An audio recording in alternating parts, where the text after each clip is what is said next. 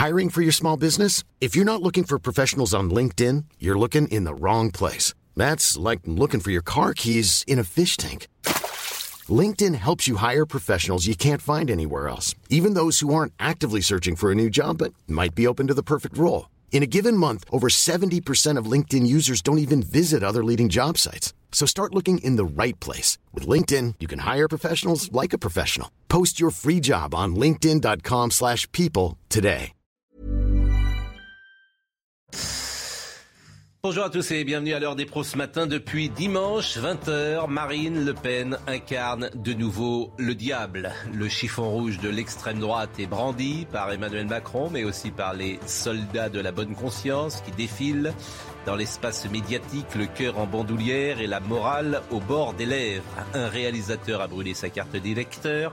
Le journal Le Monde souligne que Madame Le Pen n'est pas dans le champ républicain. Et ce matin, une tribune signée par des sportifs de renom, le rugbyman Antoine Dupont, le basketteur Tony Parker ou la footballeuse Amandine Henry s'engagent contre Marine Le Pen, soupçonnée à leurs yeux de mettre en danger les valeurs républicaines. Ces mêmes sportifs qui sont moins gênés quand ils concourent à Pékin ou à Sochi. Pour tout vous dire, je suis un peu lassé de ses postures, je connais les fausses indignations, les colères sélectives, on éructe l'anathème à défaut d'argumenter.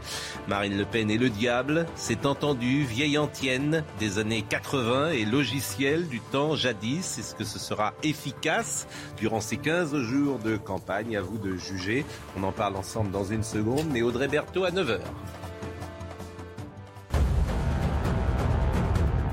Joe Biden accuse Vladimir Poutine de commettre un génocide en Ukraine. C'est ce qu'il a dit hier pendant un déplacement et l'a confirmé quelques heures plus tard. C'est la première fois que le président américain utilise le terme de génocide depuis le début de la guerre en Ukraine. Et puis Vladimir Poutine ne va pas s'arrêter en Ukraine. Ce sont les mots d'Emmanuel Macron hier dans une interview au point. Euh, regardez précisément ce qu'il dit. Soyons clairs, je pense que Vladimir Poutine a décidé il y a quelques semaines qu'il n'arrêterait pas. Il n'a pas fait de concession dans le nord de l'Ukraine. Il s'est enlisé. Et puis 24 000 milliards d'euros, c'est le montant euh, des biens russes saisis par le ministère de l'économie et des finances. Ce château en fait partie. Il s'agit euh, du château de Croix à Antibes, propriété de Roman Abramovich. Parmi les autres biens, on retrouve des propriétés immobilières, 4 cargos, 4 yachts ou encore 6 hélicoptères et puis une dizaine de propriétés de l'oligarque russe ont également été confisquées. Marine Le Pen est-elle d'extrême droite? Voilà la question que nous allons traiter en ce début euh, d'émission parce que c'est passionnant en fait depuis 48 euh, heures. Euh, chaque intervention du président de la République souligne que Marine Le Pen est une dirigeante d'extrême droite. C'est ce qu'il dit désormais à chaque meeting, à chaque sortie. Bonjour Laurent Geoffroy. Bonjour. Bonjour C'est l'évidence même. écoutez, ça c'est la question. L'évidence, on peut poser la question ou pas? Bien sûr, mais on peut y répondre. Euh, Dominique Jamais et euh, Gérard Carrero. Moi, je suis très intéressé par euh, cette question pour tout vous dire et je suis très intéressé et très à l'écoute forcément du président Macron qui, comment dire, utilise cet argument qui n'avait plus été utilisé, me semble-t-il, depuis cinq ans concernant Marine Le Pen. Alors, écoutez par exemple ce qu'il disait tout à l'heure aux quatre vérités chez Caroline Roux. Quand Madame Le Pen dit, moi je changerai notre constitution sans en respecter les règles. C'est-à-dire en disant au fond, je vais aller pas avoir référendum même si la Constitution me l'interdit. Folie. Quand on a une Constitution, on en respecte les règles. Sinon, ça veut dire qu'on peut, sous prétexte d'être élu par le peuple, ne plus s'inscrire dans des textes qui nous dépassent. C'est dangereux Bien sûr, parce que c'est ce qui peut nous conduire ensuite à changer les choses à sa main et à manipuler. Quand la même personne, le même jour, dit vous êtes journaliste, mais monsieur ne l'est pas, parce qu'il dit des choses qui ne me plaisent pas. On a le début d'une dérive autoritaire. Malgré tous les efforts, le vrai visage de l'extrême droite revient. C'est un visage qui ne respecte pas les libertés, le cadre constitutionnel, l'indépendance de la presse et des libertés fondamentales, des droits durement et chèrement acquis qui sont au cœur de nos valeurs, comme l'abolition de la peine de mort. Bon, est-ce que euh, l'analyse du président de la République est juste ou pas? Écoutez, euh, premier point, n'oublions pas que le président de la République, sauf erreur de ma part, est en campagne. Hmm. Donc euh, il a tendance à utiliser tous les arguments. Et là, il me semble qu'il avait qu'il était un peu enclin à déformer, à exagérer un petit peu ce qu'il reproche à Marine Le Pen. Mais de toute façon, Le procès en extrême droite, c'est un procès qui dure depuis l'origine du Front National, devenu aujourd'hui Rassemblement National, depuis le père jusqu'à la fille. Il faudrait définir en effet ce qu'est l'extrême droite. Et le président de la République en a tracé un peu le, cadre de façon un peu sommaire. Est-ce qu'il euh, a compris, semble-t-il, que Marine Le Pen s'apprêtait à violer la Constitution? Je crois qu'il déforme un peu les choses. Et de la même manière, il me semble qu'elle n'est pas la première personnalité politique qui récuse des journalistes dans une circonstance ou une autre. Mais moi, ce que je trouverais euh, intéressant à justifier, c'est la chose suivante. Euh, c'est la, question suivante. Est-ce que ce parti est factieux?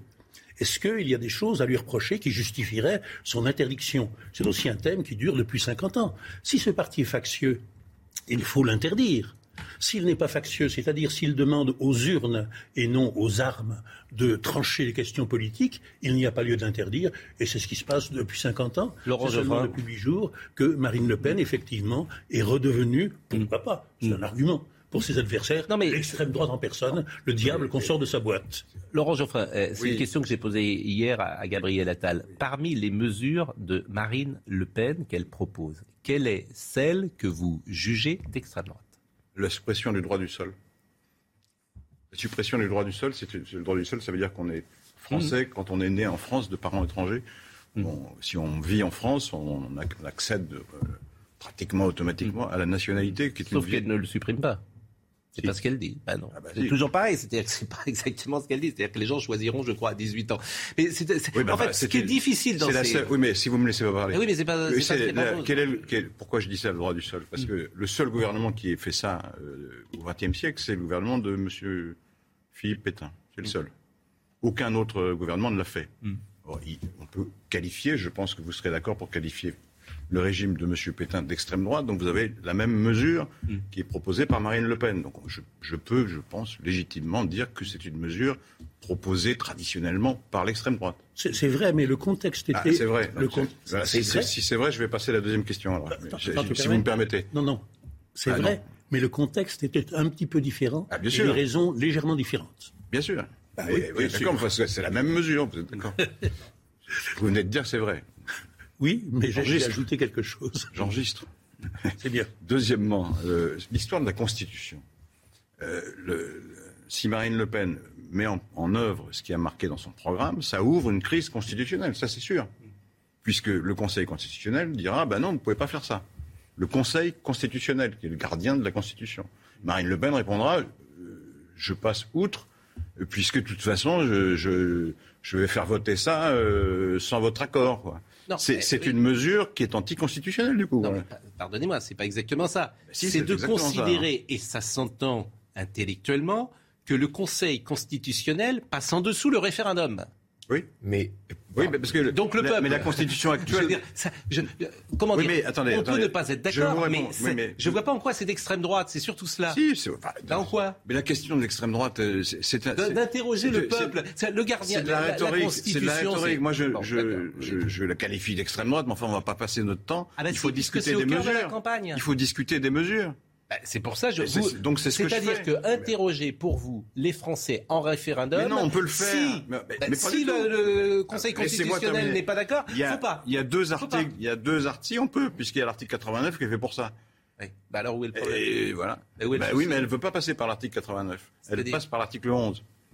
Bah, vous, vous, pas bien le Moi, ça ne me choque pas beaucoup qu'on interroge les Français sur n'importe quel sujet, pour tout vous dire. Mais si vous, si, il y a une constitution. Si, si on interroge les Français sur euh, est-ce qu'il faut euh, un dictateur en France et qu'ils disent oui, ben on sort de la constitution?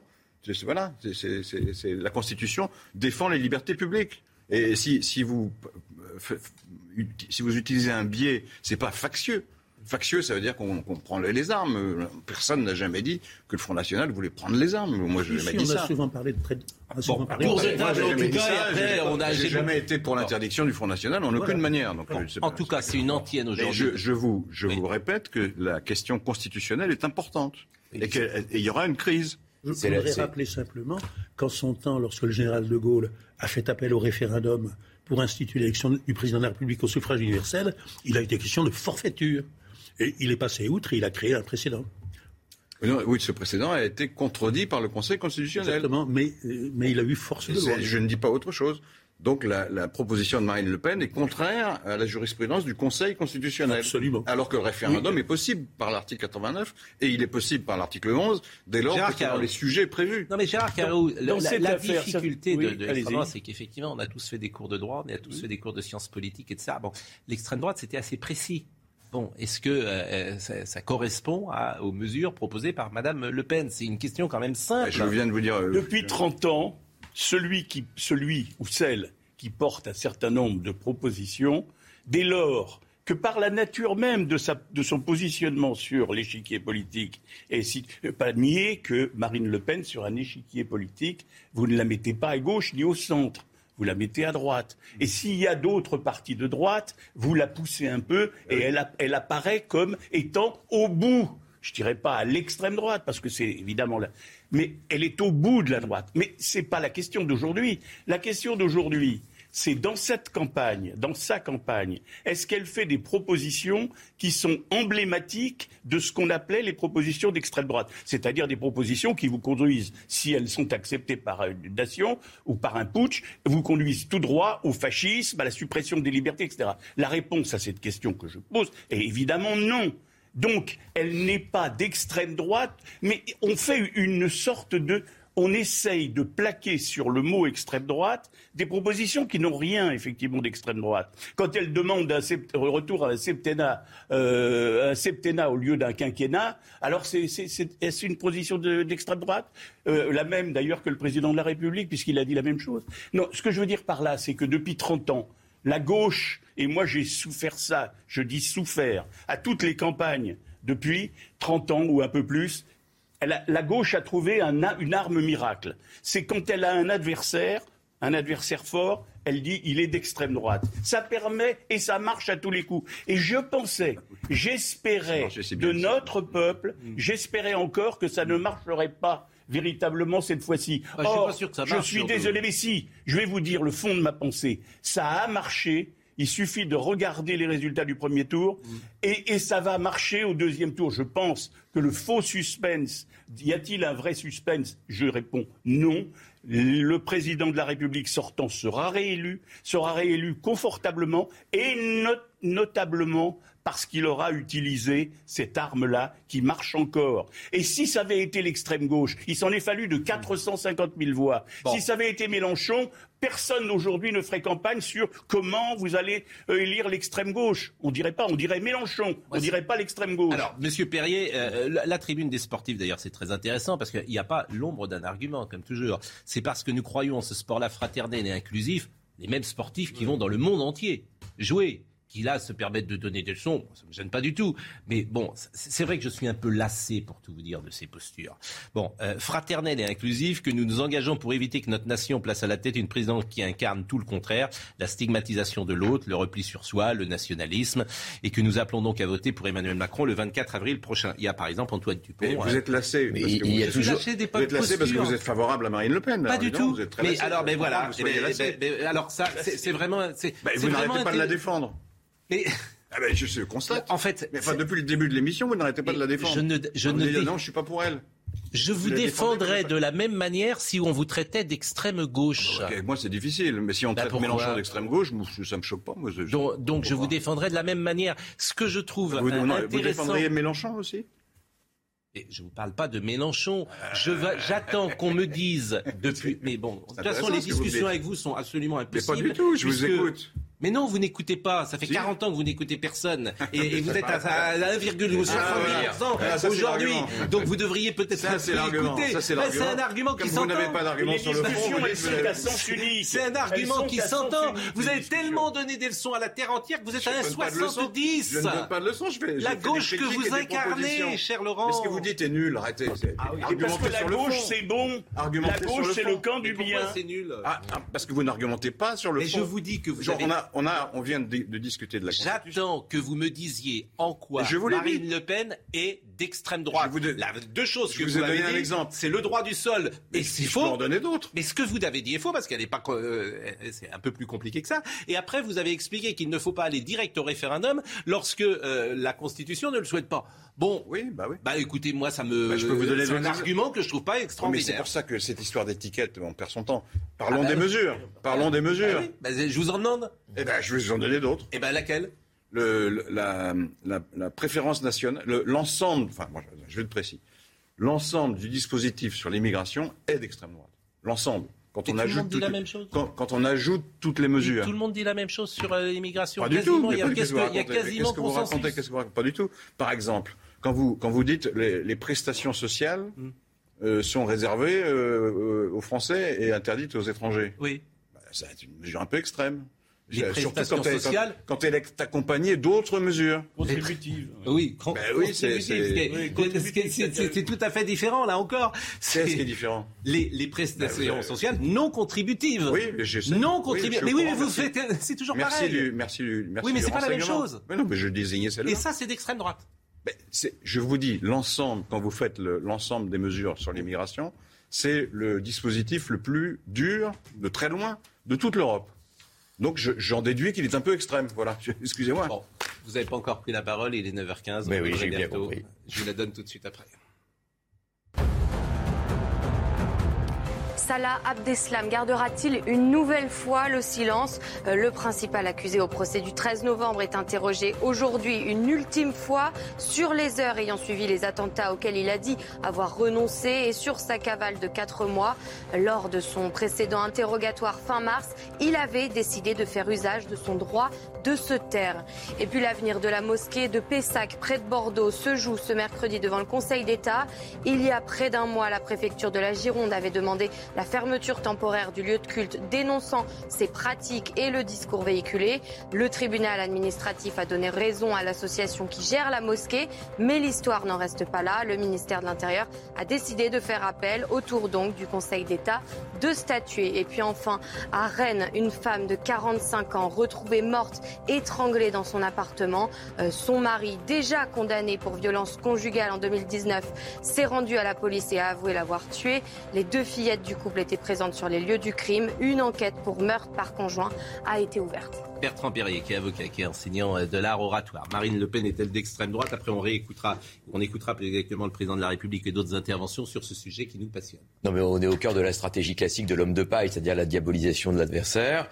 Euh, on utilise le mot d'extrême droite, qu'on jette ça, un peu comme les poulpes jettent de l'encre, c'est-à-dire très vite, euh, sans savoir exactement euh, ce que ça signifie. Et on n'est pas d'accord ici à quatre pour savoir ce que ça veut dire d'extrême droite, mais on est d'accord pour dire que c'est un repoussoir. Donc il y a une stratégie d'épouvantail qui est une stratégie classique. Il y a des tribunes, il y en aurait dans l'autre sens. Euh, elles sont argumentées ou pas argumentées, j'en sais rien. Il y a toujours eu les tribunes sur euh, les exilés fiscaux, etc. Et quelle est la légitimité pour ces gens de s'exprimer? Tout ça est un débat absolument éternel, surtout entre deux tours, lorsqu'il y a un candidat euh, qui est très polarisé. Moi, j'observe quand même que le candidat qui était encore plus d'extrême droite, c'était Éric Zemmour, et que donc du coup, par capillarité, ça a fait recentrer Marine Le Pen. Je dis quand même une chose sur la question du Conseil constitutionnel, c'est que ça fait des années que le Conseil constitutionnel dit qu'il ne contrôle pas la constitutionnalité des lois référendaires, parce que précisément, il reconnaît que la consultation directe du peuple vaut légitimité de la loi et qu'il ne peut pas se substituer au peuple souverain. Alors ça, c'est une question de contrôle. Mais ce que dit Laurent Geoffrin est quand même vrai sur la question de savoir qui a agité les juristes depuis toute la Ve République, si la Constitution peut être révisée par la voie de l'article 89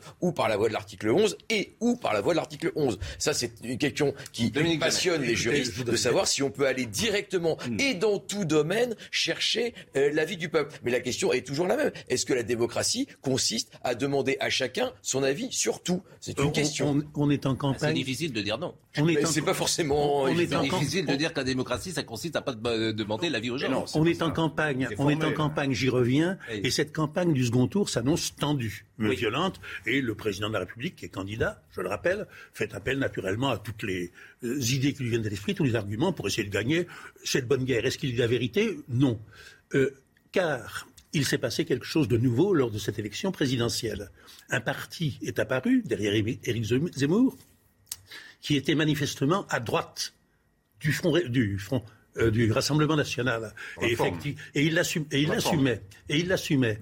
Et euh, après je ne sais combien d'années de dédiabolisation, il a semblé entre le premier et le second tour, euh, avant, autant pour moi, il a semblé avant le premier tour que la raison revenait le bon sens, le bon sens et que indiscutablement le Rassemblement national est un parti de droite, mais qu'il échappait, à la qualification d'extrême droite. Et puis, à peine le premier tour avait-il eu lieu que les vieilles ornières, les vieilles recettes, avec l'espoir des mêmes bénéfices reviennent, et que le président de la République fait, cam- fait campagne sur le thème elle est d'extrême droite. Alors, ça donc, attendez, donc il y a 25% des Français qui sont d'extrême droite, qui vont à l'extrême droite. Cela me choque, et cela n'est pas vrai. Et deuxième point, un parti anti-républicain, un parti qui n'appartient pas à l'arc- l'arc-en-ciel républicain. C'est un parti tout simplement qui veut renverser la République et qui veut nier la démocratie.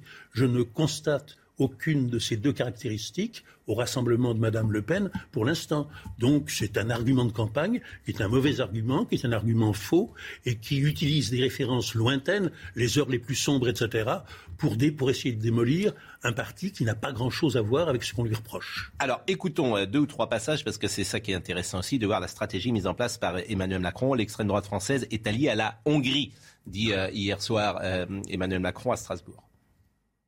Ce moment que nous vivons dans notre pays et en Europe est un moment de choix, un moment de détermination. Parce que vous pouvez crier, y compris à la République, ce qui est à mes yeux une absurdité. Mais, euh, mais vous pouvez le faire. C'est la différence entre, vous voyez, vivre en France à Strasbourg et vivre en Hongrie. Mais ce que je veux dire, c'est qu'aujourd'hui, l'extrême droite française est l'allié du parti qui est au pouvoir en Hongrie. Et donc, ce qu'elle veut faire, c'est ce qu'on voit en Hongrie. Et donc, nous, on veut lutter contre. Bon, je rappelle qu'en Hongrie, il y a eu des élections et l'opposant a eu 10 minutes, je crois, d'antenne pendant toute la campagne. Je ne suis pas sûr que Marine Le Pen souhaite ce. Il y a quelque chose d'extraordinaire. Jusqu'au soir du premier tour, Emmanuel Macron a fait passer la guerre en Ukraine, naturellement, la crise en Ukraine et l'unité de l'Union européenne avant toute autre considération. Et puis, depuis quelques jours, il se met à insulter la Pologne, qui, paraît-il, a un Premier ministre antisémite d'extrême droite, et là, à mettre en cause la Hongrie, dont le Premier ministre vient d'être réélu démocratiquement avec une marge importante. Euh, faudrait savoir, euh, euh, est-ce que le président Macron veut introduire la division dans l'Union européenne? C'est pas bien. Elle s'est Bon. elle s'est introduite toute seule. Non, non, insulter, insulter le Premier ministre polonais non, et- et, et- et dire... Et Gabriel Attal, vous, êtes trois et- pro non, Le et Pen dire- et je mais- tout seul.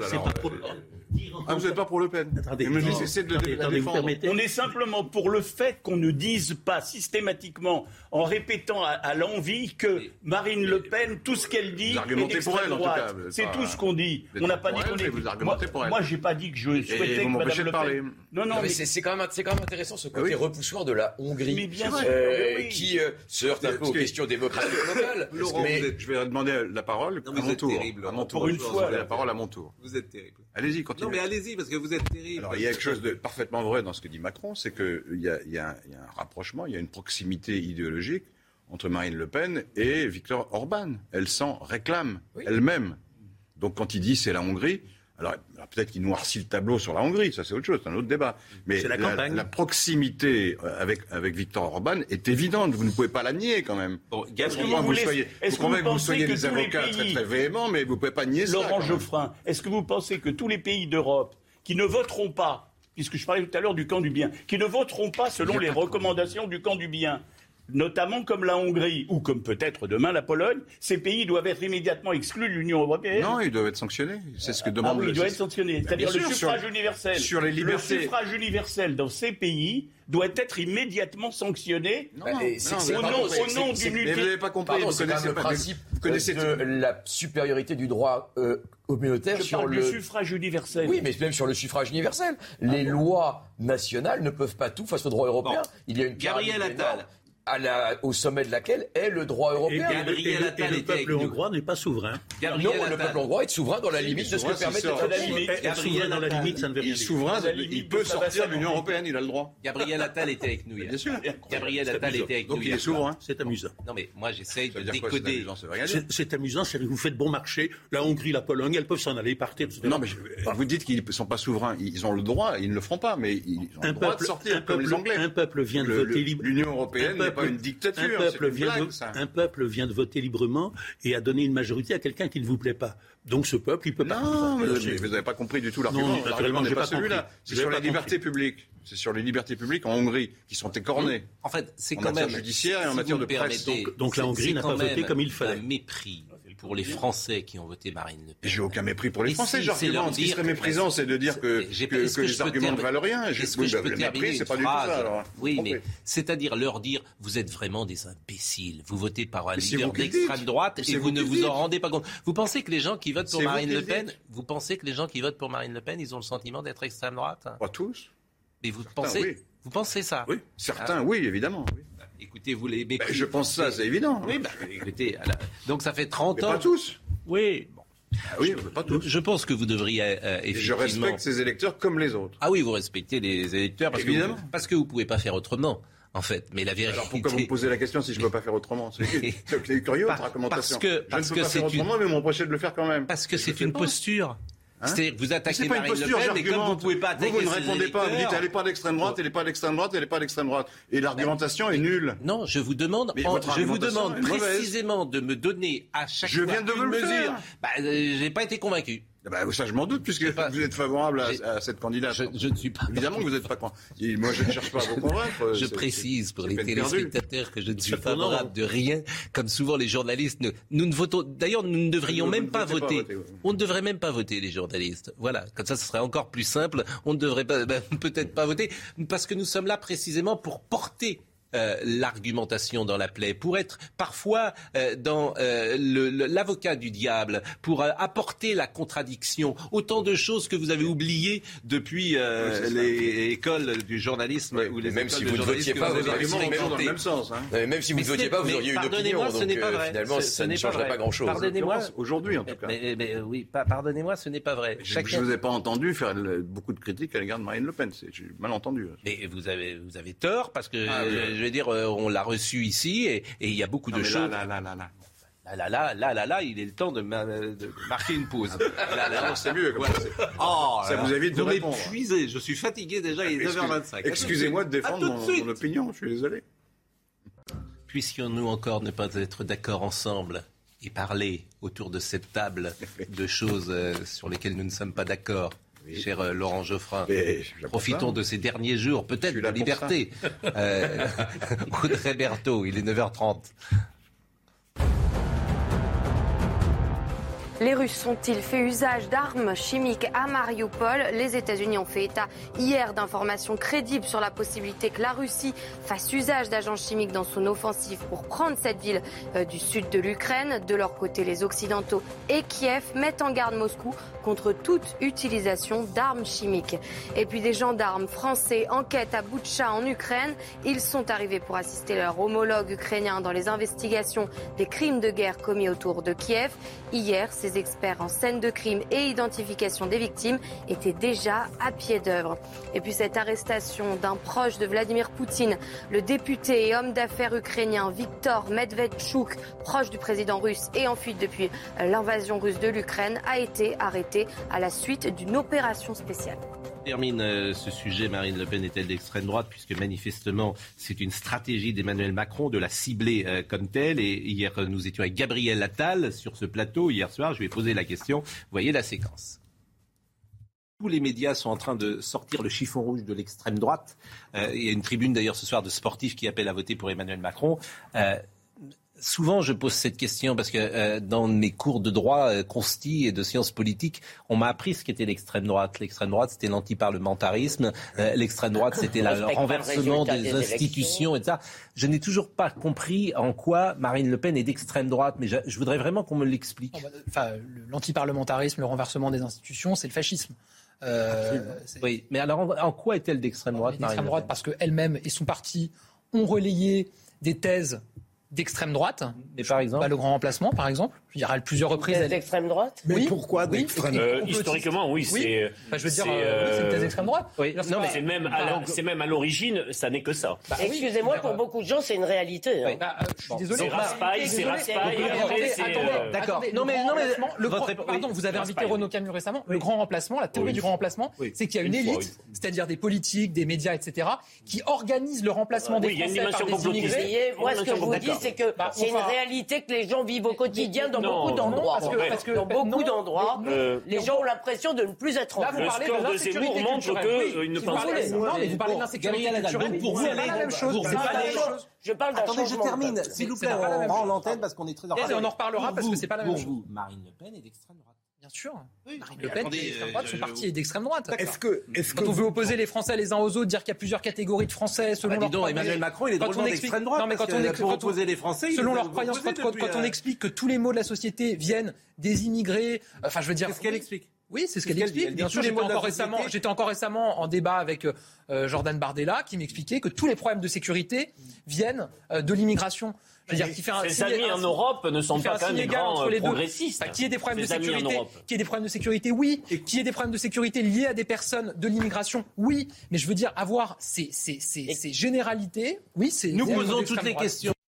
Bon, ce qui est intéressant, c'est que euh, euh, euh, Marine Le Pen, elle est, euh, s'est prononcée contre l'idée du grand remplacement, puisque ça a été même, euh, c'est ça qui est, qui est intéressant. Zemmour, que- il est d'extrême droite, lui D'après vous? Ben, on va laisser Zemmour où il est. Pour le moment, Ben, on vous est sur Marine Le répondre, Pen. C'est intéressant Ah. que vous ne vouliez Euh, pas répondre à cette question qui est toute Mais- simple. mais- Et oui, parce que vous dites Marine Le Pen ne l'est pas. Zemmour l'est-il?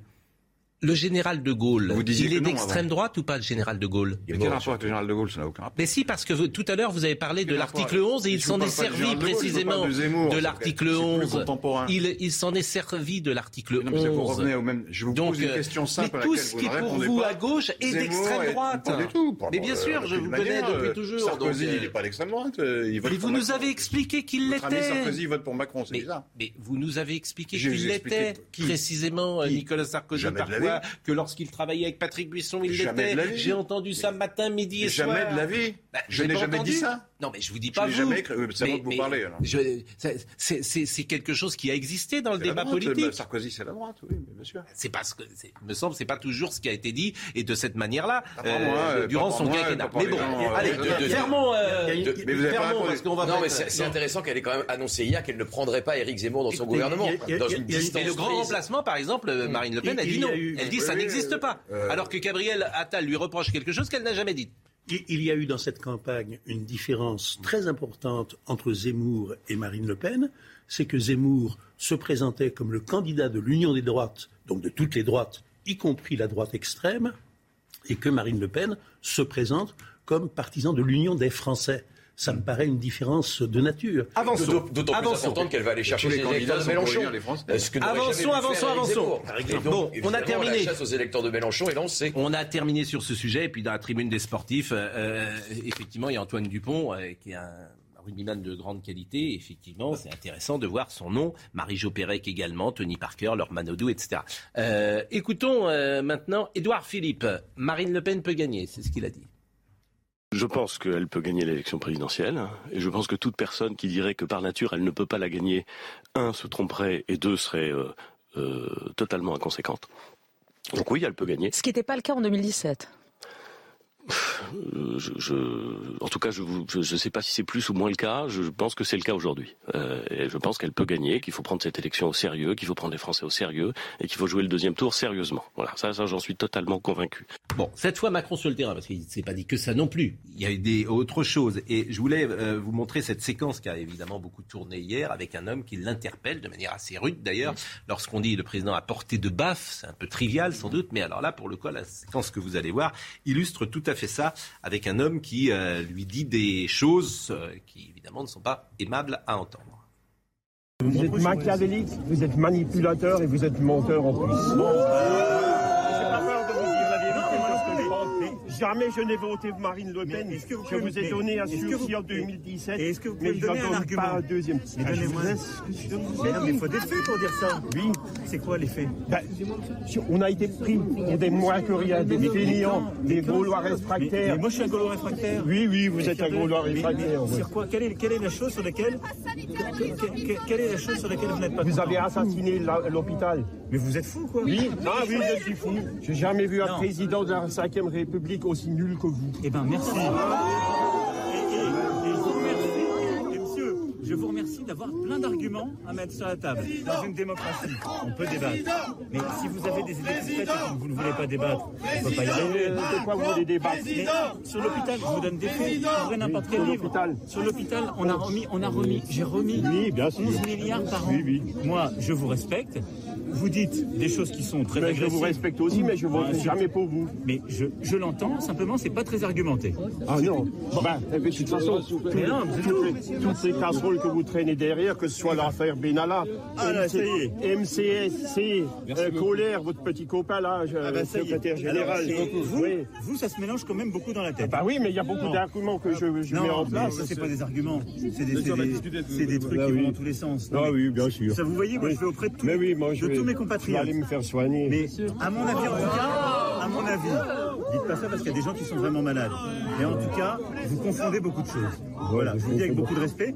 Et le débat démocratique, quand tout se confond, il est, il est Oui, mais compliqué. je quoi Euh, moi, j'aime bien ces échanges-là, mais c'est vrai que cet homme euh, confond quand même beaucoup de choses. Et Ouais, euh, l'art oratoire, selon vous, euh, il il n'est pas forcément très efficace dans sa démonstration. Non, mais la séquence est vraiment intéressante de bout en bout. Euh, D'abord, elle est intéressante dans le langage physique du président de la République qui va au contact, même physiquement, à un moment, il lui prend le bras. Oui. Euh, donc, il y a une façon de, de vouloir maîtriser les choses. Après, il y a un côté, mais euh, quasiment provocation, mais argumenté. Dites-moi. Et il voit bien que son interlocuteur va avoir du mal et confond euh, les problèmes d'Alexis Colère, confond la question de l'hôpital, enfin, confond beaucoup de choses. Et donc, euh, il y a presque chez Emmanuel Macron une façon de pousser l'avantage. en, Voyez, vous êtes incapable d'avoir un, un- un- un véritable argumentaire. Et puis après, finalement, il compte sur le fait que dans l'environnement, les gens vont finir par huer. L'interlocuteur va s'enferrer euh, dans euh, son argumentaire qui est effectivement un peu fait de briquet de broc. Et puis finalement, on va le, le mettre dehors. Euh, je suis pas sûr que ce soit vraiment un échange. Euh, euh, c'est plutôt euh, une sorte de voilà, venez, me chercher. Encore une fois, venez me chercher un peu comme il l'a fait avec avec la justice. Et voilà, il, il- est avec un interlocuteur qui, qui a, qui a du mal à avoir un argumentaire Gérard extrêmement construit. Et je trouve que la, la séquence est, est vraiment intéressante euh, du, du- du rapport d'Emmanuel Macron a- avec les Français. En général, il marque toujours le point. Là, il marque le point un peu facilement euh, en, en le renvoyant son in- interlocuteur à un peu divers, en effet, et un peu de briquet de broc de, de, son, de son argumentation. Oui, bien évidemment, l'interlocuteur en question euh, tombe assez vite dans l'outrance et on voit qu'il est un peu désar- désarçonné. Mais ce qui est intéressant dans l'extrait, c'est qu'au fond, il y a plein de Français qui se sont dit dans la campagne du premier tour, il faudrait quand même que le président de la République nous parle, vienne. Or, le fait qu'il ait volontairement, il se soit abstenu sous des prétextes, certains plus euh, vrais que d'autres, la guerre ou je ne sais quel autre prétexte, mais il n'a pas fait véritablement de campagne. Il n'a pas rencontré. Et là, les gens, il y en a beaucoup qui ont envie de lui dire des choses comme ça. Alors évidemment, un Français normal, euh, qui est poli, gentil, ne devrait pas dire ça au président de la République. Mais là, il y a des gens qui sont aujourd'hui. Ça, ça illustre quoi? Ça illustre qu'il y a dans ce pays aujourd'hui des gens qui sont à la limite de l'exaspération, d'une colère violente, et qui, quand ils voient le président de la République, c'est plus fort que ils voient rouge. Je dis pas qu'ils ont raison, mais ils voient rouge. Dominique Jamais Et on, on a reproché, avec raison, au président, avant le premier tour, de voler très haut, d'être très loin des gens, de ne pas plonger dans la campagne.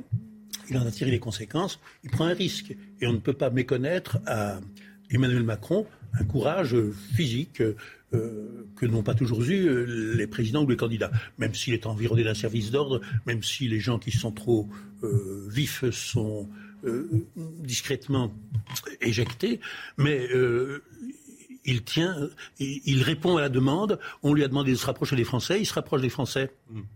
Euh, on peut dire que ça ne vole pas haut, mais c'est ce qui se passe quand on atterrit. Alors, euh, échange avec euh, un aide soignant qui était un militant de la CGT sur l'hôpital. J'ai 30 ans d'établissement. J'ai 10 ans de réanimation. On était en souffrance, Monsieur Macron. Mais je, je- attendez, je sais, vous, on a, Les soignants on a, étaient en on a souffrance. tenu, mais Le on a peuple tenu, était en souffrance. On a tenu grâce à vous. Donnez les moyens à l'hôpital, la T2A, arrêtez tout ça. Mais Permettez-moi de vous mais dire, j'ai connu un hôpital, monsieur, j'ai connu un hôpital, je vais la laisser parler, j'ai connu un hôpital au sommet, C'est ce que j'ai- j'ai tenu, connu un hôpital au sommet de la pyramide. Bah, en fait, en fait, pour, pour vous dire les choses. Là, Monsieur, vous savez comment on soigne les gens? C'est catastrophique, on se bat mais je pour sais essayer de les prendre en mais charge. On, on va tous se battre, c'est pour ça que. À, à Strasbourg, les gens meurent sur les... Non, mais en fait.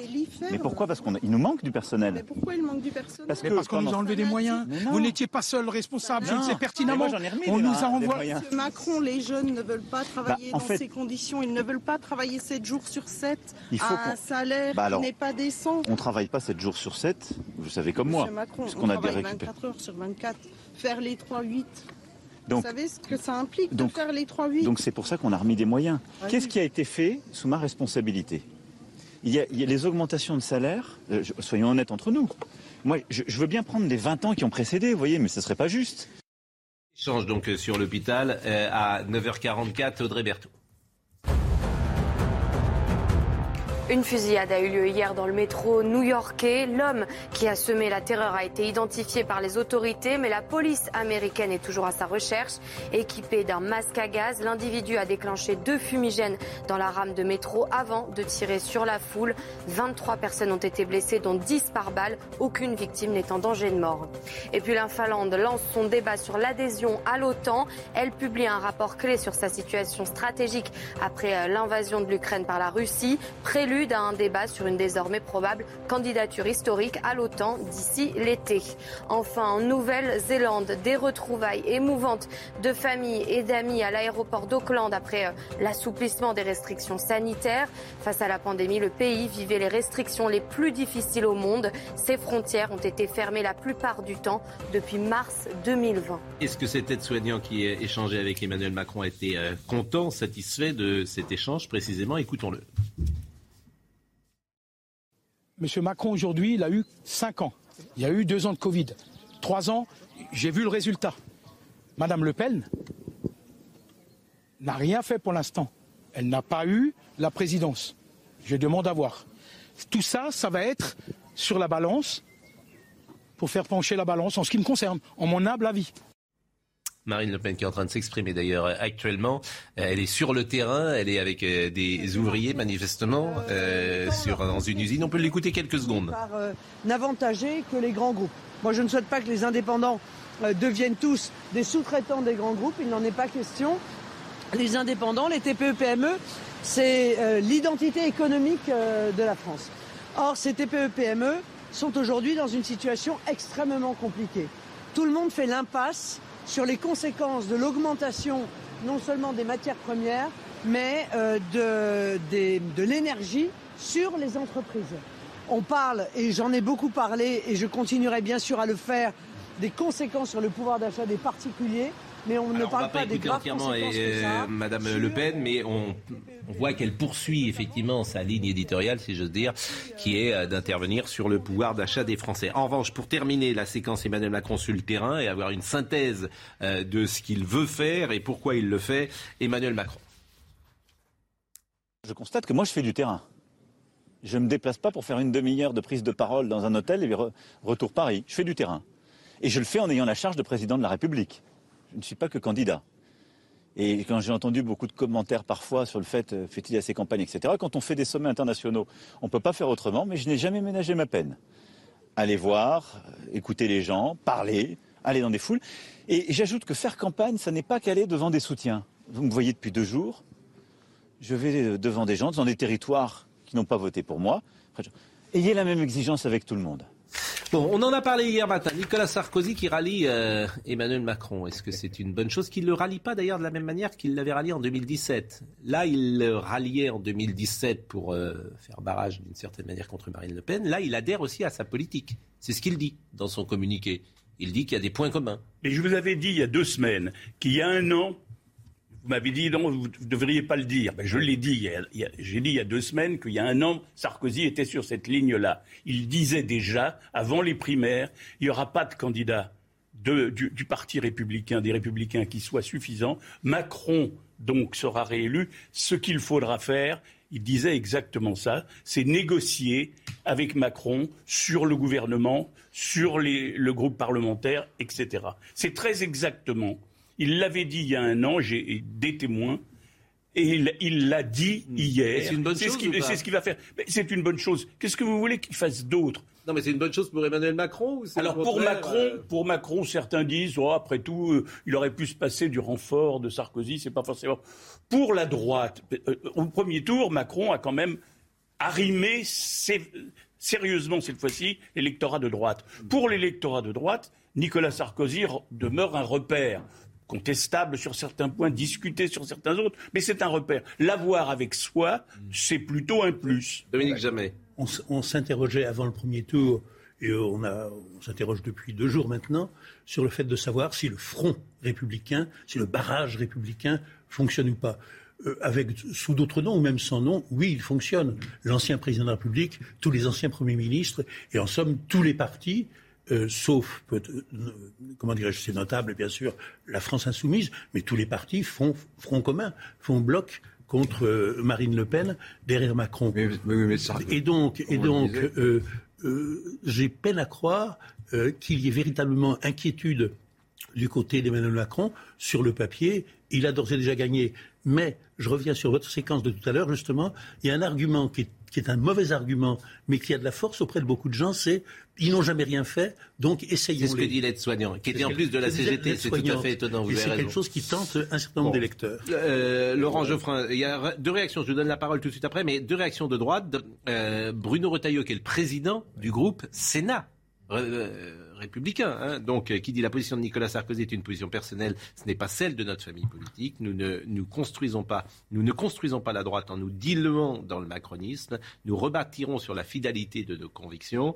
Et puis, euh, Jérôme Aubert qui a dit le euh, Julien Aubert, pardonnez-moi, le député regrette un choix qui ne contribue pas à apaiser les tensions et l'état de division du pays en conduisant à maintenir Marine Le Pen comme seule alternative. Comme l'a indiqué Julien Aubert hier, il votera blanc au second tour de cette élection présidentielle. C'est un communiqué. Oui, là on a affaire quand même à deux personnalités qui sont plutôt à la droite des, des LR. hein. Oui. Euh, Ju- Julien Aubert, euh, Bruno Retailleau, qui essayent de retrouver une nouvelle voie pour reconstruire LR sur des bases d'une droite plus, plus forte, plus identitaire que ne l'a incarné euh, Valérie Pécresse. Après, euh, la démarche de Nicolas Sarkozy, elle est, elle est intéressante, c'est-à-dire de savoir est-ce que c'est une démarche personnelle, est-ce qu'il y a un deal derrière en vue des législatives, un deal de ne pas présenter des candidats LREM face à des candidats LR pour essayer de préserver malgré tout un- au moins un groupe parlementaire, voire plus dans la prochaine Assemblée euh, nationale. On verra peut-être un jour quels sont les dessous de ce ralliement.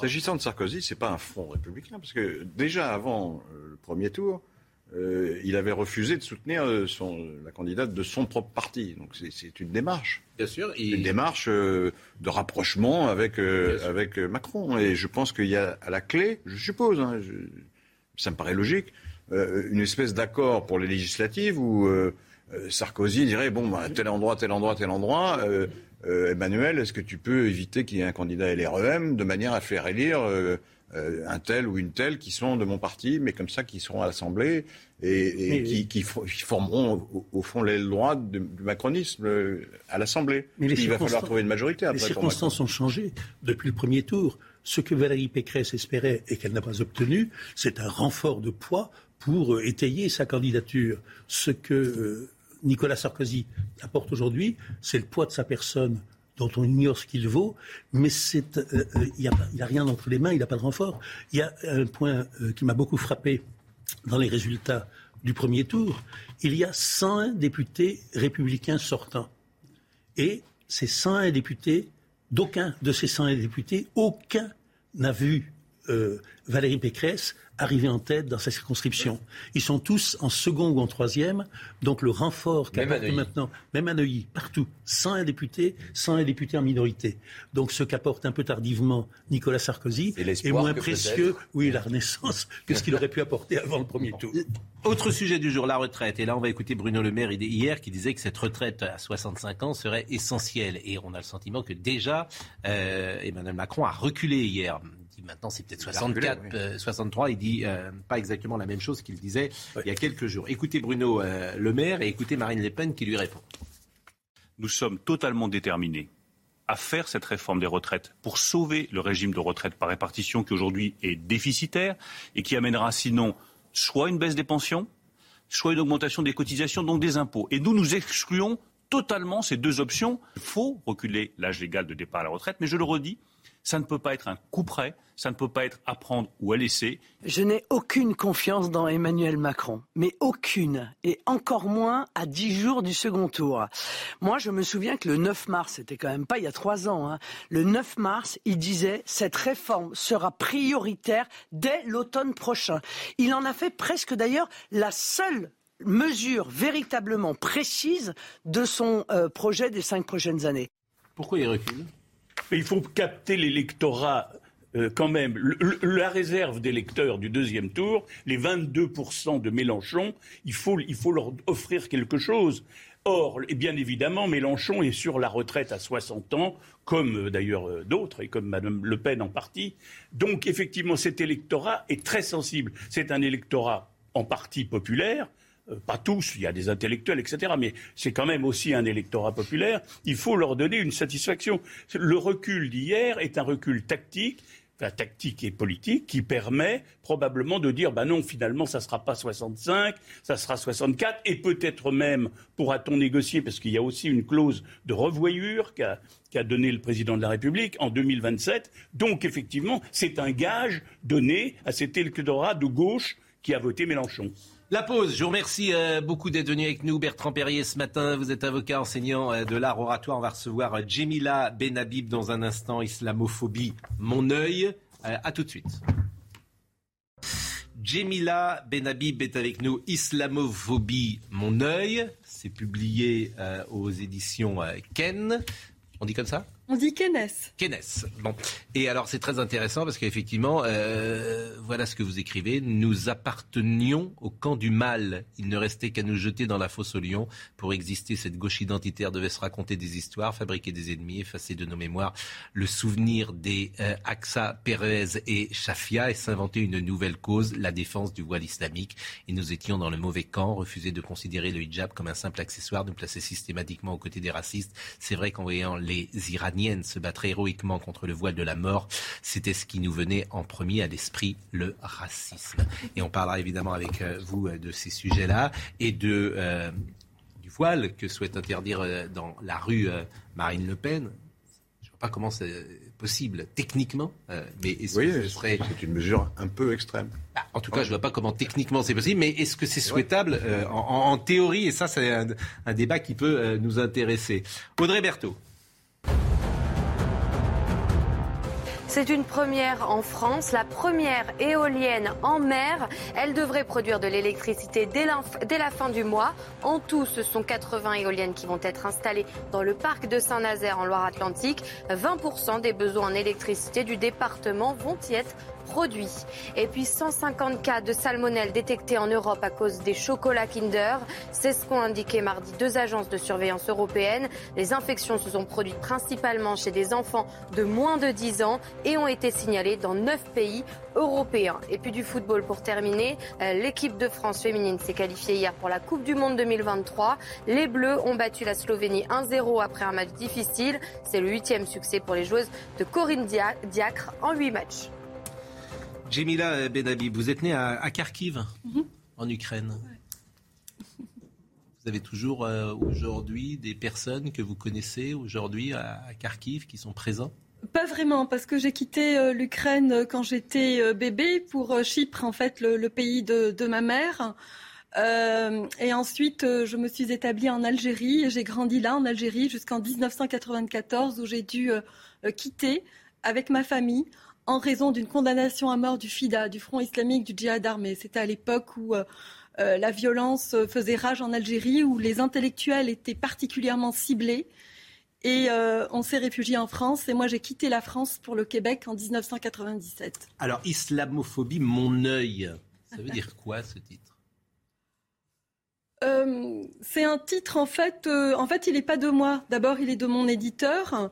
Euh, et dans un débat qui peut être violent, comme on le sait, c'était une façon de prendre de la distance et de mettre un peu d'ironie euh, parce que l'islamophobie, en fait, pour moi, est une escroquerie intellectuelle, c'est une fabrication essentiellement pour faire taire euh, les libres penseurs et euh, ceux qui sont traversés par ce désir et cette volonté de vivre libre dans les pays musulmans. Alors cela étant, évidemment qu'il y a du racisme, il peut y avoir du racisme à l'endroit des musulmans, mais pour moi ce n'est pas euh, de l'islamophobie. Donc je fais une distinction entre la haine des personnes et la critique en fait des systèmes, des systèmes idéologiques, des systèmes religieux, qui est à mon sens euh, souhaitable, surtout dans des pays qui sont euh, marqués, régis par le religieux, comme peuvent l'être beaucoup de pays musulmans. Oui, mais ce n'est pas le cas de la France. Les musulmans de France, ils ne sont pas sous cette influence. Euh, non, absolument pas. Ils sont, ils sont libres, euh, ils ont des droits, euh, tout comme les autres Français. Je veux dire, ils ont les mêmes droits. Ils sont régis par le même régime de droit. Peut-être pas non plus le même rapport à la religion musulmane que ceux qui sont nés dans les pays dits musulmans. Oui, alors ça, c'est un peu plus compliqué. C'est ça qui nous intéresse et c'est ça qui m'intéresse. Oui, ça c'est un peu plus compliqué parce que le, la, la particularisme en fait de l'islamisme, c'est-à-dire de l'islam politique, c'est qu'il est arrivé à essaimer autant dans les pays musulmans que dans les démocraties libérales. Donc on peut être euh, tout à fait euh, euh, islamiste, c'est-à-dire croire en la fusion de l'État et de l'islam, souhaiter la charia, vouloir euh, que sa femme euh, cesse de travailler, qu'elle porte le voile islamique. euh, Mais donc, tout ça euh, est- sont des pratiques ou même des désirs ou des, des- des sentiments parfaitement minoritaires dans la communauté musulmane euh, française. euh, qu'il soit minoritaire, euh, je, je, enfin, je, je, je pense pas que je pense pas qu'il faille poser la problématique de cette façon-là en termes de minoritaire ou en termes de, de majoritaire. Je pense qu'il faut voir les choses dans le temps long.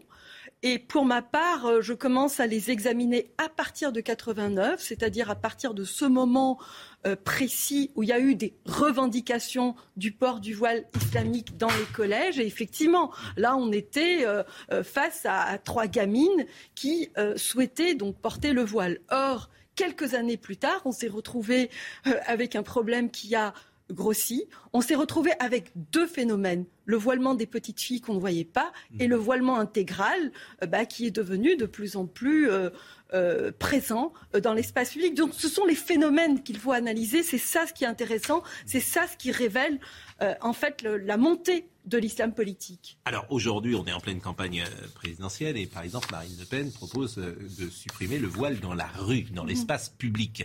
Est-ce qu'à votre avis, c'est une bonne chose? Alors non, euh, c'est- pas une bonne chose parce que en fait, on, vit dans une démocratie libérale, dans un régime de droit où toutes les personnes, tous les citoyens, toutes les citoyennes sont régis par le même, euh, par les mêmes droits. Donc si euh, vous euh, excluez des personnes de ce régime de droit, eh bien, vous fabriquez de la discrimination, vous allez fabriquer euh, du racisme, et donc c'est la meilleure façon de fracturer le pays, c'est la meilleure façon euh, de se poser en victime, en tout cas euh, pour, euh, pour les musulmans. Et, et donc c'est franchement ce qu'il ne faut pas faire. Bon, Et qu'est-ce qu'il faut faire alors Bah, y- ce qu'il faut faire, il faut euh, renforcer euh, la République, il faut prôner la laïcité, euh, il faut une école digne de ce nom et, et surtout, euh, il faut arrêter avec ce, ce discours victimaire. Je suis D'accord, mais tout le monde est d'accord là-dessus, mais manifestement, les profs ont parfois du mal, dans, alors c'est évidemment des minorités, mais à, à- à faire certains cours, à euh, parler même de certains sujets. On dit que la Shoah... Il faut être intransigeant. Oui, mais il faut être intransigeant. Mais une fois qu'on a dit cela, euh, par exemple, vous parlez.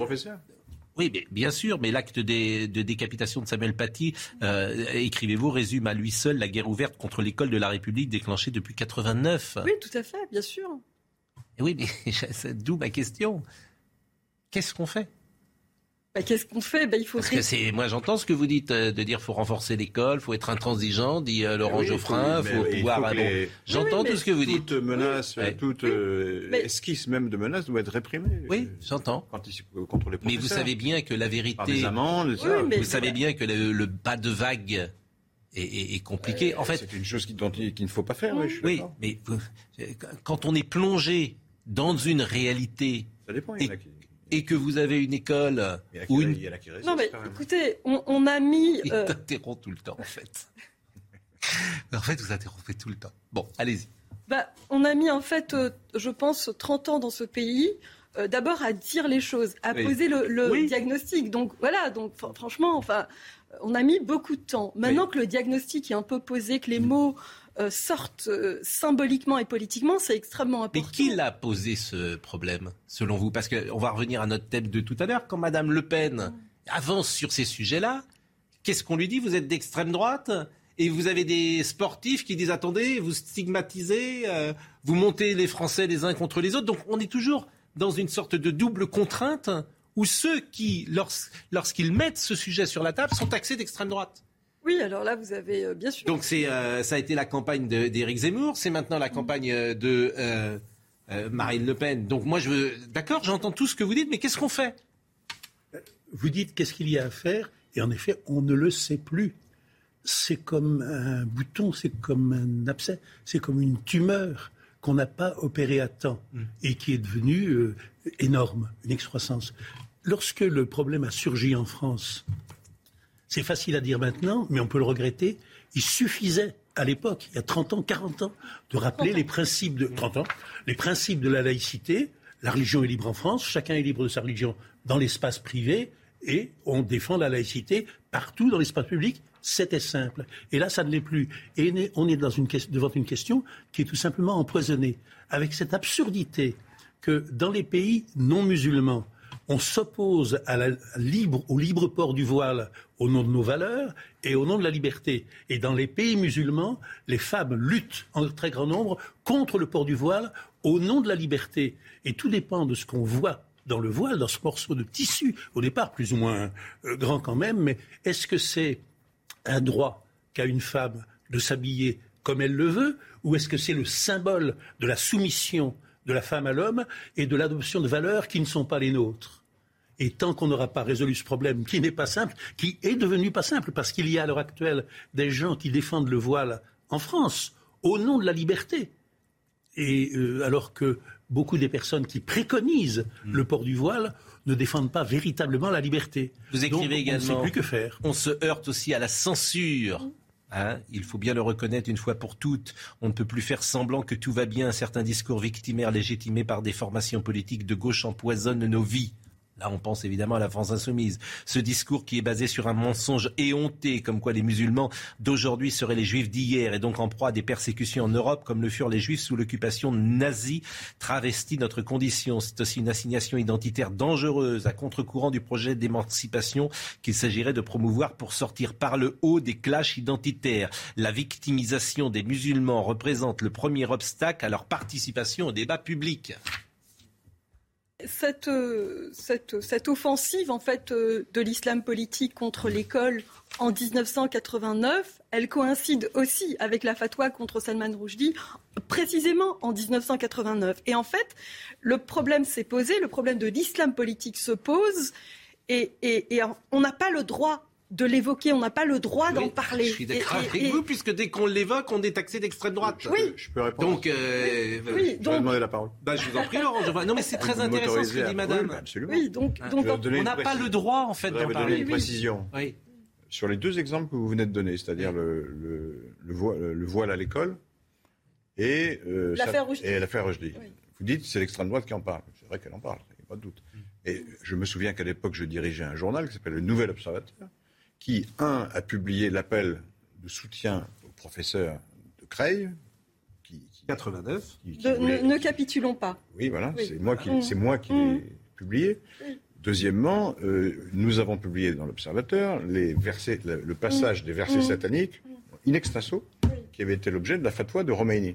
Oui. Donc, quand on dit c'est l'extrême droite qui pose la question, c'est vrai, mais il n'y a pas que l'extrême droite. Il y a aussi un journal comme le Nouvel Observateur qui l'a fait euh, in- tout de suite, sans, sans hésiter. Il n'y a pas que vous. Moi, j'étais éditorialiste à TF1 en 1989 et j'ai pris position dans le 20h de TF1. On peut le réécouter si on va sur l'INA. J'ai pris position immédiatement pour qu'on interdise, effectivement. Il a- je rappelle quand même à, à mon ce Jamais, il a fallu, il a fallu entre votre prise de position et celle de TF1 de l'époque, Mm. il y a eu 15 ans qui se sont écoulés avant que le voile soit véritablement interdit à l'école. Mais moi, je voudrais vous poser une question qui nous ramène à l'élection que nous venons de vivre au premier tour. L'IFOP, c'est pas un, un- je ne sais plus dire, c'est officiellement l'IFOP, un grand institut de sondage, a fait des études sur le vote des musulmans en France. Et ça a été publié. 70%, c'est énorme comme chiffre. 69. 70, enfin 69. 60, alors soyons précis, 69% des musulmans qui ont voté en France au premier tour de l'élection présidentielle ont voté pour le parti de M. Mélenchon.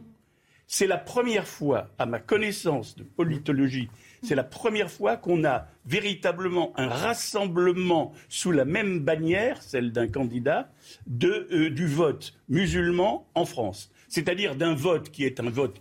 Alors, ma question, c'est à vous de me le dire, est-ce que c'est du communautarisme pur? Est-ce que c'est l'émergence d'un bloc d'un bloc politique musulman dont on n'avait jamais eu connaissance dans la politique française depuis 30 ans? On parlait parfois, de- on disait, oh, il y a peut-être un vote juif en France. D'abord, les, les- les- les votes juifs, ça représentait quelques- éventuellement quelques dizaines de milliers de voix. Mais la question est celle-là. Alors, vous pourrez répondre à la question, mais il est 10h15 et c'est euh. Pardon. Moins 20 000 morts à Mariupol depuis la fin février, c'est ce qu'affirment les autorités régionales. Le président Volodymyr Zelensky avait auparavant dit craindre des dizaines de milliers de victimes, tout chiffre impossible dans les médias à vérifier hein, de sources indépendantes. Et puis à Mariupol, toujours plus d'un millier de soldats ukrainiens se sont rendus aux forces russes. C'est ce qu'a déclaré ce matin le ministère de la Défense russe. Les militaires auraient volontairement déposé les armes. En début de semaine déjà, cette brigade avait déclaré qu'elle commençait à manquer de munitions contre les Russes. Et puis l'Ukraine n'ouvrira aucun couloir humanitaire aujourd'hui. Déclaration de la vice-présidente, de la vice-première ministre ukrainienne ce matin. Selon elle, les Russes ont bloqué tous les bus au sud du pays et violent le cessez-le-feu dans la région de Lugansk à l'est. Première d'un vote euh, communautaire en France, d'un vote musulman. Votre analyse Bah écoutez, j'ai, enfin, j'ai pas été, euh, j'ai pas été très surprise de ce, de ce chiffre, de ce chiffre important, bah, compte tenu euh, euh, du fait que euh, toute la campagne en fait euh, de Mélenchon, une partie de la campagne de, Mélenchon consistait à dire euh, bon bah euh, que la France est un pays qui euh, fabrique la discrimination à l'endroit des, musulmans et qui surfe en fait sur cette vague victimaire. Donc ça, c'est un sentiment euh, dire, on, a titillé ce sentiment-là et, ça a marché. Euh, après, Électorat de substitution. C'est de l'islamo-gauchisme, à votre avis, ça? Clairement, c'est pour moi, c'est clairement de l'islamo-gauchisme, c'est clairement du communautarisme.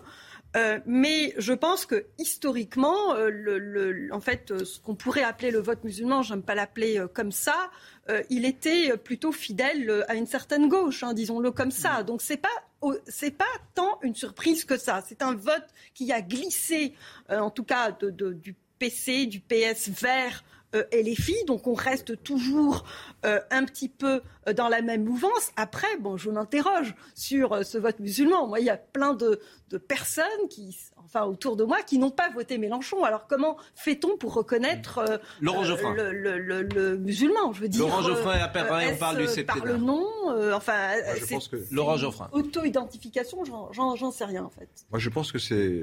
Il y a plusieurs origines. Parce que traditionnellement, évidemment, les musulmans préfèrent les gens euh, qui disent moins de mal d'eux que ceux qui en disent beaucoup. C'est un peu logique. Deuxièmement, euh, le... je pense que Zemmour a joué un grand rôle là-dedans. Quand, quand Zemmour dit euh, islam et islamisme, c'est la même chose, tous les musulmans se disent mais non, c'est pas du tout la même chose. Je- je- moi, je suis pas islamiste, je suis musulman, je suis pas islamiste. Alors Zemmour dit mais c'est pareil. Et à ce moment-là, il se dit, les musulmans, logiquement, se disent celui-là, il est contre nous. Pas seulement contre l'islamisme, mais contre les musulmans en général. Même si parfois il s'en défend. Mais euh, globalement, il entend un discours que- qui est dirigé contre lui. Il dit, ça- ça- la présence même de l'islam en France est, un- est- est une menace pour la France. Donc, le, le type qui est musulman et qui est bon citoyen se dit, voilà, qu'est-ce que ça veut dire? Donc il va voter pour le pour, l'adversaire, Oui, forcément. ça, ça me hein, paraît, logique. ça, ça me paraît indiscutable.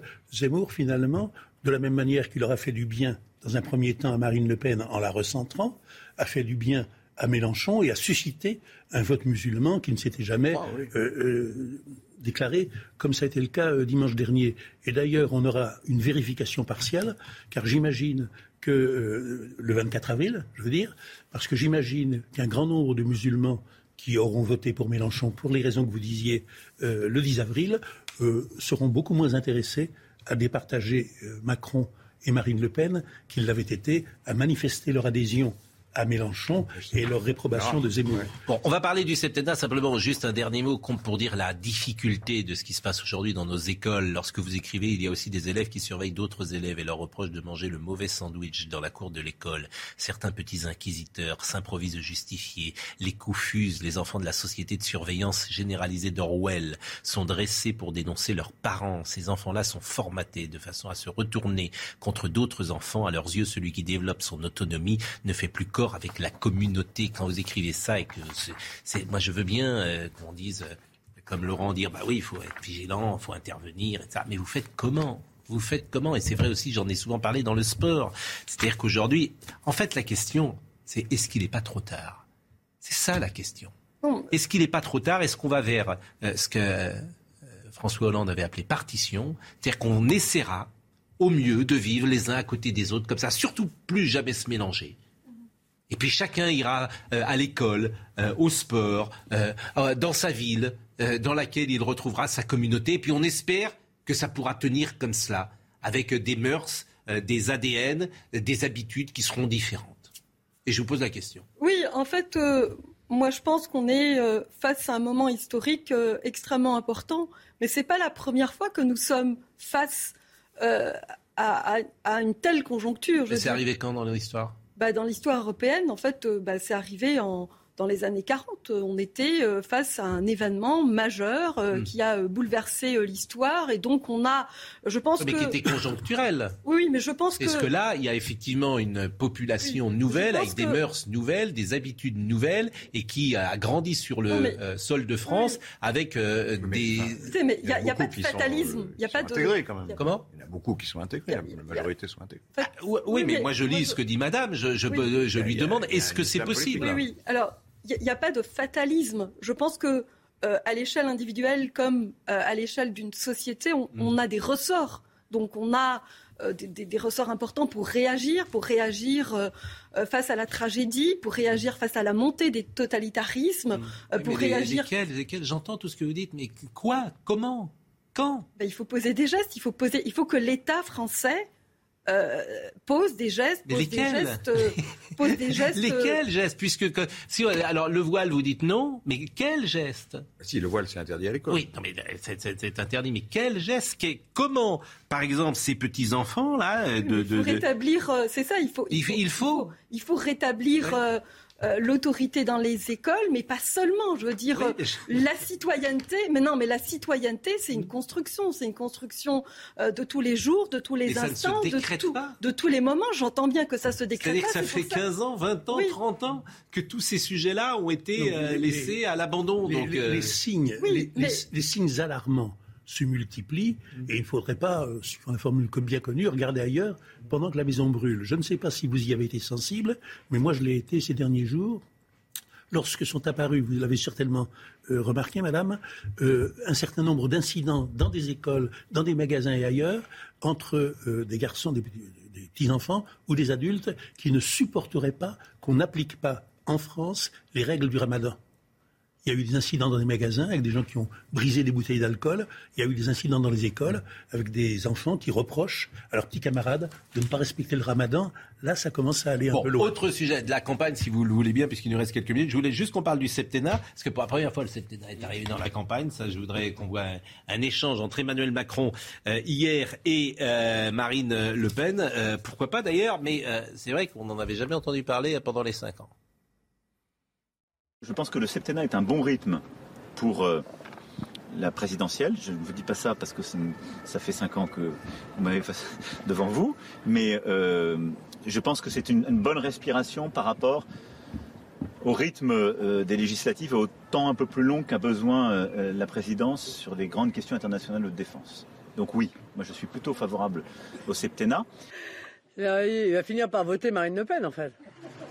À force. Il reste dix jours, hein Il reste dix jours, on ne sait jamais. Euh, bon. Euh, euh, c'est la première fois que j'entends Emmanuel Macron évoquer le septennat. je ne sais pas s'il est non renouvelable ou pas dans son esprit. Ah oui, d'accord. Donc ce serait un septennat renouvelable, c'est ça? Peut-être euh, envisager de jouer la continuité. Il faudrait déjà qu'il attende d'être réélu déjà pour faire ça. Et ça, c'est euh, c'est pas fait parce que je crois vraiment que j'ai la possibilité de gagner cette élection euh, présidentielle. Et puis avant de vous donner la parole, euh, il a de nouveau répondu. euh, Ce matin, il était chez Caroline Roux aux quatre vérités, Emmanuel Macron. Quand on parle de réforme constitutionnelle, je dis que le septennat me paraissait une, une bonne option, mais il ne vaudra de toute façon pas pour le mandat qui vient, d'évidence. Vous ne vous l'appliquerez pas vous-même? Ben, c'est évident. Je- on ne change pas les règles en cours de partie. Donc ça, c'est le premier point. Le deuxième, c'est que, je l'ai dit, c'est dans mon projet, si les institutions doivent être rénovées, il me semble qu'il y a beaucoup de choses qu'on peut améliorer. Avoir, euh, par exemple, plus de proportionnel pour mieux représenter l'ensemble des forces politiques à l'Assemblée. Proportionnel intégral? Je pense qu'on peut aller jusque-là. Je n'y suis pas opposé en ce qui me concerne. C'est extraordinaire parce que ça fait cinq ans qu'il est au pouvoir. Il l'avait même au pouvoir. C'était au programme la dernière fois. hein. C'est ça qui Oui, oui, était- Rien n'a été fait dans ce domaine. Rien de rien. Le septennat avait été institué par De Gaulle au début de la Ve République pour deux raisons. Il reprenait la tradition de la Troisième et de la Quatrième République. Et puis la deuxième raison, qui était plus forte, c'est qu'il voulait qu'il y ait un temps présidentiel plus long que le temps des, parlementaires, etc.. C'est une question insoluble, parce qu'en réalité, euh, le mandat d'un président que l'on désapprouve, que l'on combat, même s'il est d'un an, on le trouve trop long. Hein. le mandat d'un président que l'on aime, s'il est seulement de 7 ans, on trouvera qu'il est trop court. Alors, euh, je ne crois pas qu'il y ait de solution euh, qui ça- satisfasse tout le monde. Je trouve que ça fait perdre du temps parce que on peut très bien changer la Constitution sur des points importants très vite. Là, le septennat, il faut attendre cinq ans euh, qu'un un président qui propose le septennat soit élu, et ensuite il faudra encore attendre euh, cinq ans parce que lui, il sera élu pour cinq ans, et il faudra attendre encore sept ans. euh, Enfin bon, c'est- pour dans dix ans, quoi. à peu près. Que Alors qu'on peut très bien mettre on les, des- faire des lois, euh, qui, enfin des réformes constitutionnelles ou des lois simples comme la proportionnelle tout de suite. On peut le faire tout de suite, la je- proportionnelle. moi, je Dans les préférais trois mois qu'on- qui viennent, ça peut on être rééquilibre fait. les pouvoirs plutôt que de parler de l'allon- la- l'allongement du Moi, je mandat, donc un débat théorique. Oui, il faut, on peut rééquilibrer les pouvoirs entre le président et l'Assemblée et le peuple avec le, le référendum. Pourquoi tout de suite, on peut le faire tout de Pourquoi est-ce qu'il y aurait un tel euh, décalage entre la réinstitution du septennat et son application Bah, Parce que là, là, c'est pas possible maintenant. C'est pour le coup d'après. Dernier mot sur, Au mieux, euh, au mieux, c'est le coup d'après. Il suffit d'une révision constitutionnelle, Dernier mot. application immédiate. Dernier mot sur euh, Marine Le Pen, parce qu'elle est accusée parfois de mettre des journalistes euh, à, à la porte. Elles s'en est pris euh, à l'équipe de Quotidien euh, hier, parce qu'effectivement, bon, c'est vrai que Quotidien est, disons-le, euh, c'est une. euh, Marine Le Pen est une cible. Disons-le, Quotidien, c'est le camp du bien. Il faut éliminer les journalistes qui pensent mal. Mais pas, mais pas du tout. Mais, mais- Votre position est un peu mais bizarre. pas du tout. Je trouve simplement qu'ils sont. Je trouve que c'est systématique. Même nous, nous sommes carrément. C'est pas une raison pour les, pour les Mais, interdire. bah, J'interdis personne. pas vous, mais Euh. C'est entendu. Bah, dans leur conférence de presse, c'est pas la première fois qu'une euh, homme politique ne veut pas parler à, à des journalistes. C'est aussi son droit. D'une certaine manière, elle a aussi le droit. Vous n'êtes pas obligé de parler à tout le monde. Mais elle a aussi une responsabilité. Alors, je vous propose de l'écouter. Elle a justifié le fait que euh, les journalistes n'étaient pas dans, dans la salle. Il n'y a pas de journaliste chez Quotidien. Ah non, non, mais pardon, si c'est que Quotidien, s'il n'y a que ça. Non, Quotidien, c'est un, c'est pas c'est pas de- une émission euh, de, de- d'information ou de journaliste. Quotidien, c'est un amuseur. Parfois très drôle d'ailleurs, hein, je dis pas. hein. Et c'est, un- c'est une émission euh, de divertissement. Donc vous voyez, il y a tellement de gens que nous devons accréditer que nous préférons euh, accréditer euh, les, journalistes plutôt que les, émissions de divertissement. Ah oui, vous voyez, je suis chez moi. Ben oui, je suis chez. Ben vous savez, je suis chez, je suis chez moi, hein, donc euh, dans mon QG et dans mon mouvement, Monsieur de Libération, qui a toujours eu et été accueilli d'ailleurs, hein, dans toutes circonstances. Donc voilà, cela fait. Oui, oui, mais bien sûr, mais cela fait des années. Cela fait des années, si, si, si, si, c'est moi, c'est moi qui décide. Bon, d'abord, euh, quotidien. euh, D'ailleurs, euh, c'est pas, c'est évidemment des journalistes euh, quotidiens, donc elle a tort. C'est pas des gens qui font du divertissement, mais ce sont des militants et des militants anti Marine Le Pen. C'est Oui, ça la vérité. Bah, vous écarter bien. les gens qu'on- qui Mais vous le savez bien. Et la manière dont parfois, mais pas du tout. Bah, Ils le font, c'est- mais pas, ça. mais pas du tout. Ils le font d'ailleurs avec ils le font d'ailleurs avec une malhonnêteté. Une malhonnêteté. Nous en sommes parfois les cibles. Moi, ils prennent des phrases qui sont sorties de leur contexte, qui sont mises derrière un autre montage, etc. Ça s'appelle de la malhonnêteté intellectuelle. Ça ne me dérange pas. C'est le jeu euh, de, euh, nos, euh, de la démocratie et vaut mieux ça en tout cas que, que la censure. Mais cette malhonnêteté, j'espère, j'espère que nous ne l'avons pas ici sur ce plateau. C'est tout, j'espère, parce que euh, ça ne correspond pas à nos valeurs, comme on dit. Euh, Audrey Berthaud, il est euh, 10h30. Pour Johnny Depp et Amber Heard, l'heure est aux retrouvailles. L'acteur américain et son ex-femme se retrouvent devant la justice depuis ce lundi. Les avocats d'Amber Heard ont décrit hier l'enfer vécu par la jeune actrice, victime de son mari Johnny Depp, transformé en monstre par la drogue et l'alcool. Selon elle, des épisodes de colère qui se terminaient par des agressions verbales, physiques et sexuelles avaient lieu. Et puis pas euh, d'entraînement pour les salariés du club de football de Boulogne-Billancourt après un incident samedi impliquant des parents de joueurs à l'égard des éducateurs. L'ACBB, qui compte 1200 licenciés, a pris la décision de suspendre les entraînements aujourd'hui. Et puis le Real Madrid s'est fait peur hier soir en quart de finale retour de la Ligue des Champions. Vous avez pu vivre ce match en direct sur Canal+. À la fin du temps réglementaire, le score était de 3-1 pour Chelsea. En prolongation, c'est Karim Benzema qui a offert la qualification au Real Madrid avec un but à la 96e minute de jeu. Et bravo à Karim Benzema, qui est sans doute le plus grand avant-centre de toute l'histoire du football français, le plus grand attaquant de tout notre temps et qui se dirige, pourquoi pas, vers un ballon d'or bien mérité. Il a 34 ans, il n'a jamais été aussi fort et au sommet de son art. Donc c'est un joueur d'exception dans un club d'exception qui est le Real Madrid. Jemila Ben Habib, islamophobie